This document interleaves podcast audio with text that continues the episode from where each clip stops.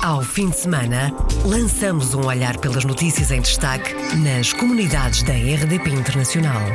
As reportagens, os protagonistas e os acontecimentos na revista da semana. Edição de Virgílio Luís Silva. Em destaque neste programa, as eleições autárquicas foram no domingo passado em Portugal, eleições que não contam com o voto dos imigrantes. O PS ganhou, conseguiu o melhor resultado de sempre em eleições autárquicas. Meio milhar de pessoas aderiu à corrida solidária que a Santa Casa da Misericórdia de Paris organizou para ajudar os mais necessitados com o valor da inscrição. Foram menos que o esperado e a chuva não ajudou. A UGT quer organizar uma nova campanha de informação para portugueses que pretendam emigrar para evitar que acabem explorados pelo que chama de empresários sem escrúpulos. Bem-vindo à Revista da Semana. Revista da Semana. Iniciamos esta revista da semana com a notícia que nos Estados Unidos a comunidade portuguesa em Yonkers foi homenageada na quinta-feira da semana passada pela primeira vez pelo Conselho Municipal. Resultado de uma colaboração entre o vereador-geral do Conselho de Yonkers e o NEPALC, o New York Portuguese American Leadership Conference. Foi o que explicou à RDP Internacional Isabel Coelho Marques, presidente da NEPALC. Foi uma colaboração entre o vereador-geral Liam McLaughlin do Conselho Municipal da cidade de Yonkers. A cidade de Yonkers é a quarta cidade mais populosa do estado de Nova York, onde existe uma presença da comunidade portuguesa bastante antiga. Esta cerimónia teve todo o sentido, dado que o Centro Comunitário de Yonkers vai celebrar agora no dia 7 de outubro 87 anos de existência. Portanto, teve todo o sentido este tipo de homenagem vinda da parte do Conselho Municipal, numa colaboração estreita com a NIPALC. De que forma é que esta homenagem à comunidade portuguesa de Yonkers foi sentida pelos portugueses que ali vivem? Foi marcante. Foi a primeira vez que foi feito este tipo de homenagem. A comunidade ficou muito sensibilizada, teve uma noção do quanto são importantes junto à comunidade dos residentes desta cidade e o quanto contribuem para enaltecer toda a cidade. E agora, Isabel Coelho Marques, na IPALC, depois desta homenagem, tem outros projetos a breve trecho em agenda? Temos sim, eu acho que isto é um tipo de homenagem que devemos replicar junto de outros centros comunitários, em outras localidades no Estado de Nova Iorque. Eu acho que é justo uh, os eleitos oficiais, que, onde existem estes centros, uh, homenageiem o contributo da comunidade portuguesa junto das suas cidades. E este é um dos projetos que a NAIPAL que vai desenvolver ao longo do próximo ano, é começar a ter uma presença mais ativa, de mostrar mais aos eleitos oficiais uh, junto destes, destes centros que esta comunidade está cá, esta comunidade é participativa, é ativa, colabora com as, os seus eleitos oficiais e é importante que eles reconheçam isso e que também homenageiem o trabalho que tem vindo a ser feito por esta comunidade toda. Isabel Coelho Marcos, presidente da New York Palc, entrevistada pela jornalista Paula Machado, a comunidade portuguesa de Yonkers foi homenageada pela primeira vez na quinta-feira passada pelo Conselho Municipal de Yonkers. As eleições autárquicas foram no domingo passado em Portugal, eleições que não contam com os votos dos imigrantes. Flávio Martins, presidente do Conselho das Comunidades Portuguesas, até percebe esta limitação. Como é que se encaixa o voto do imigrante no Conselho Português ao qual pertence? Seria uma possibilidade. A questão aqui não é se, se pode ou se não pode, ou melhor, se deviam ou se não deviam. A questão é a operacionalização disso tudo. Né? Por quê? Porque para participarmos da presidência da República, do Parlamento Europeu e da Assembleia da República, isso já fazemos, fica fácil contabilizar. Agora, como é que nós vamos fazer isso? E eu ainda não vi, mesmo aqueles que defendem essa ideia, responder. Como é que eu faço, por exemplo, para votar no Conselho X ou no Conselho Y? Quer dizer, isto é que eu acredito que seja o grande problema, não é? na essência, eu sou a favor. A questão é como é que nós vamos operacionalizar isso, né? Isso é que eu acho muito, muito difícil de ser realizado. Flávio Martins, presidente do CCP. Já Paulo Marques, presidente da Cívica luso-descendente a residir em Paris, diz que só não é possível porque não há vontade política. Eu penso que seria possível. Nós já tivemos um trabalho, e eu trabalhei sobre este assunto nos últimos 10 anos. Até trabalhamos com a Associação Nacional de Juntas Freguesias, primeiro, para analisar essa possibilidade possibilidade essa que em vários países da União Europeia uh, os uh, residentes no exterior do país podem votar para as suas eleições autárquicas. Isso parece-me essencial porque a Constituição também diz que uh, o português em qualquer sítio deveria poder participar politicamente, ativamente nas eleições.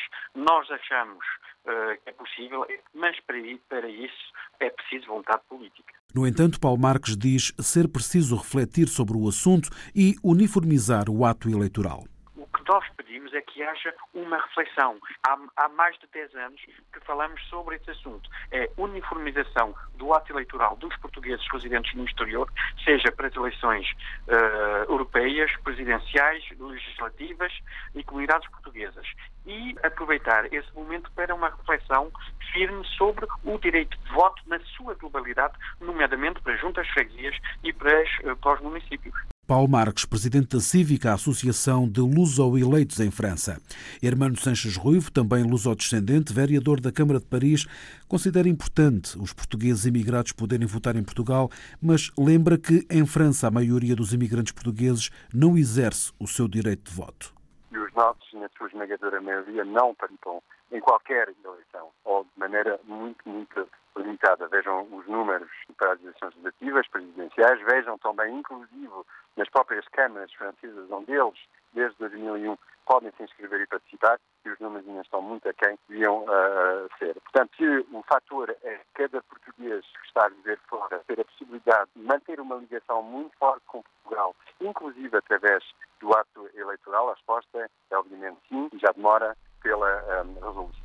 E, portanto, há uma espécie de tradição de não participação. Se nós não conseguirmos compreender que a motivação que é dada aos imigrantes, aos que estão a comunidades portuguesas, é de dizer assim, eu estou a viver em França, eu tenho de votar nas eleições autárquicas em França, isso é uma obrigação, é um interesse forte, é, é uma espécie de conhecimento, mas é também, devia ser também, entre aspas, uma obrigação. A opinião de luso-descendentes sobre a participação dos portugueses residentes no estrangeiro nas autárquicas em Portugal. Quanto a resultados das eleições do domingo passado, o PS ganhou, conseguiu o melhor resultado de sempre em eleições autárquicas.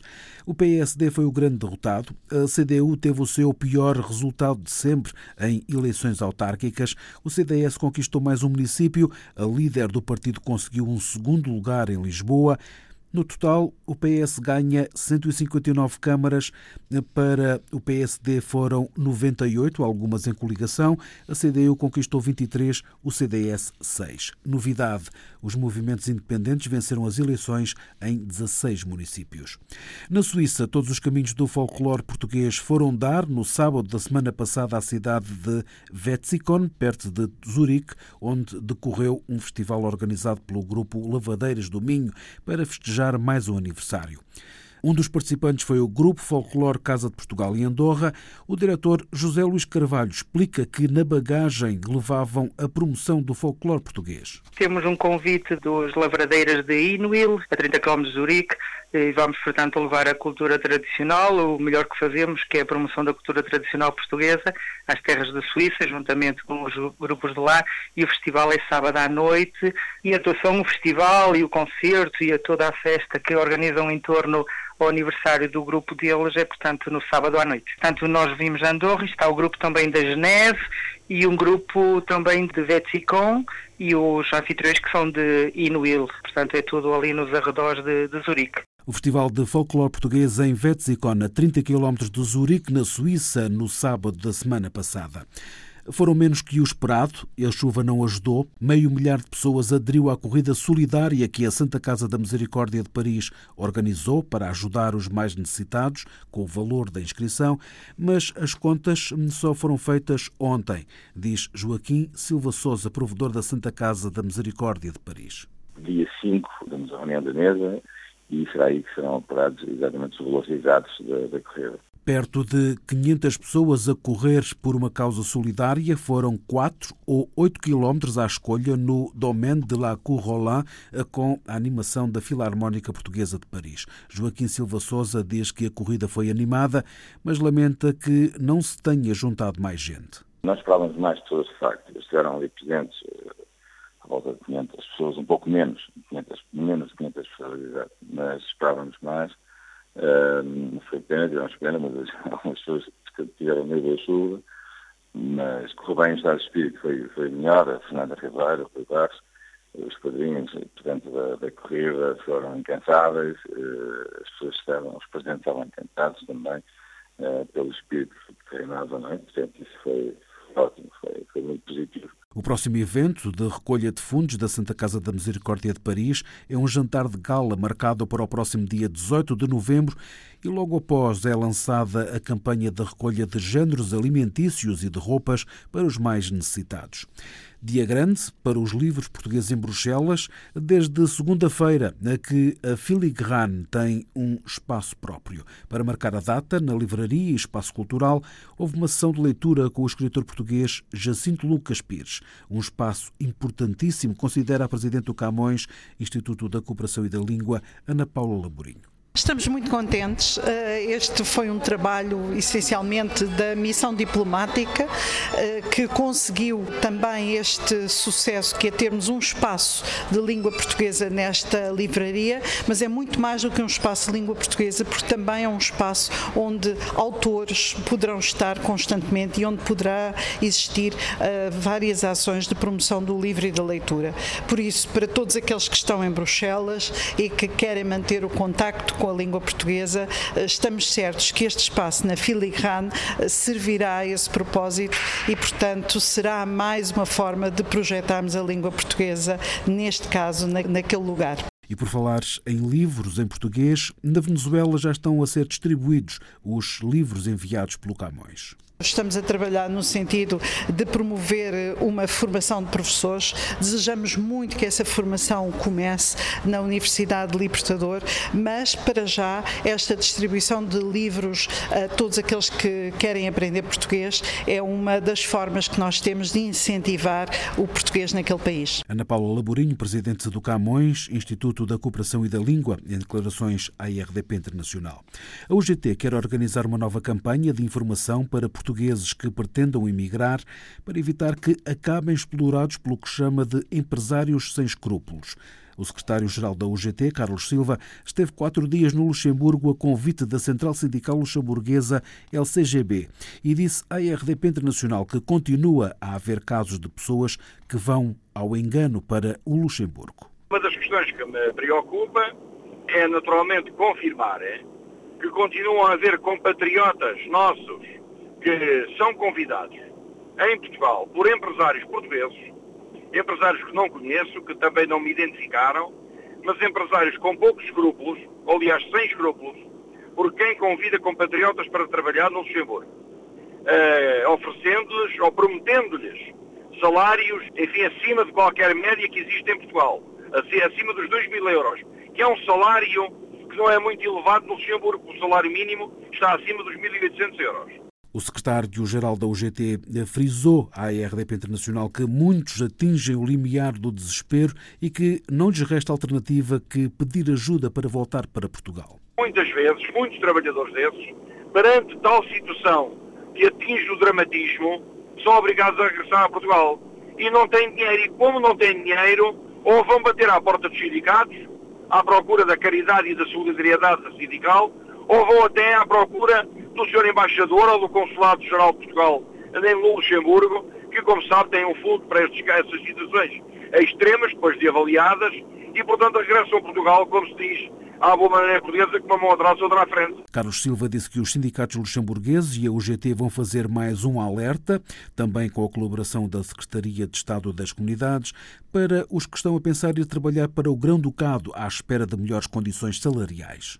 Ora, isto tem que na nossa opinião, suscitar de novo, quer da parte da UGT, quer da parte do, do movimento sindical do Luxemburgo, e nós temos uma relação com as duas centrais sindicais, quer da parte do Estado português, e eu tenho uh, neste momento, a missão de falar com o Sr. Secretário de Estado das Comunidades para retomarem uma campanha de sensibilização dos trabalhadores portugueses quando são aliciados que, acima de tudo, tentem garantir o, eh, o mínimo de condições de vida e de trabalho e de qualidade de vida no Luxemburgo antes de partirem. A iniciativa poderá recorrer a flyers com informação para quem pretenda emigrar, à imagem do que sucedeu com a campanha Imigrar de Olhos Abertos da Secretaria de Estado das Comunidades Portuguesas. O secretário-geral da UGT visitou uma empresa de construção no Luxemburgo, a Carp Kneip, onde 250 dos 380 trabalhadores são portugueses. No dia 5 de outubro, Quinta-feira foi o último dia para os estudantes renovarem as inscrições do DACA, o programa que protege quem em criança emigrou ilegalmente, um programa lançado em 2012 por Barack Obama. Por todo o país havia longas filas de espera para a renovação das inscrições. A quem não renovar corre o risco de expulsão, como explica Helena da Silva Hughes, diretora do Centro de Apoio ao Imigrante em New Bedford prazo é até o dia 5 de outubro, mas têm que ser recebidas no Homeland Security até o dia 5 de outubro. Quem não renovar estas inscrições corre o risco de deportação. Exatamente. Mas a verdade é que deste universo de pessoas abrangidas pelo DACA, muitos não estão a estudar e estão alguns sem trabalho. E é aí que se coloca a questão também. Exatamente. O que acontece é que a razão que a DACA foi assinada foi para proteger estudantes, mas entretanto, muitos estudantes já graduaram do liceu, uns estão na universidade e outros, e também temos tido casos que já casaram com americanos que agora já têm o cartão verde, já não fazem parte da DACA. Mas para renovar o DACA, os estudantes têm de prestar informações sobre a família e aqui junta-se outra grande preocupação. Apesar de viverem há muitos anos nos Estados Unidos, muitas famílias continuam indocumentadas. E o que vai acontecer às famílias é a questão levantada por Helena Silva Yudes. Muitos, na altura, quando preencheram esta inscrição para o DACA, automaticamente a informação toda da família que está cá sem documentos vai incluir na inscrição para a DACA. Quer dizer, esta inscrição vai para o Homeland Security, vai para a migração. Uma das preocupações muitas era o que é que agora que a migração, como tem essa informação toda dos pais que estão cá sem documentos, o que vai acontecer essa informação toda dos pais e das pessoas e dos estudantes? Isso tem sido uma das grandes grandes preocupações que nós temos a ver, que estão muito preocupados que o que, que a migração vai fazer com essa informação toda que tem dos pais e dos estudantes que estão aqui sem documentos. Helena Silva Yudes, diretora do Centro de Apoio ao Imigrante em New Bedford, em declarações à jornalista Paula Machado.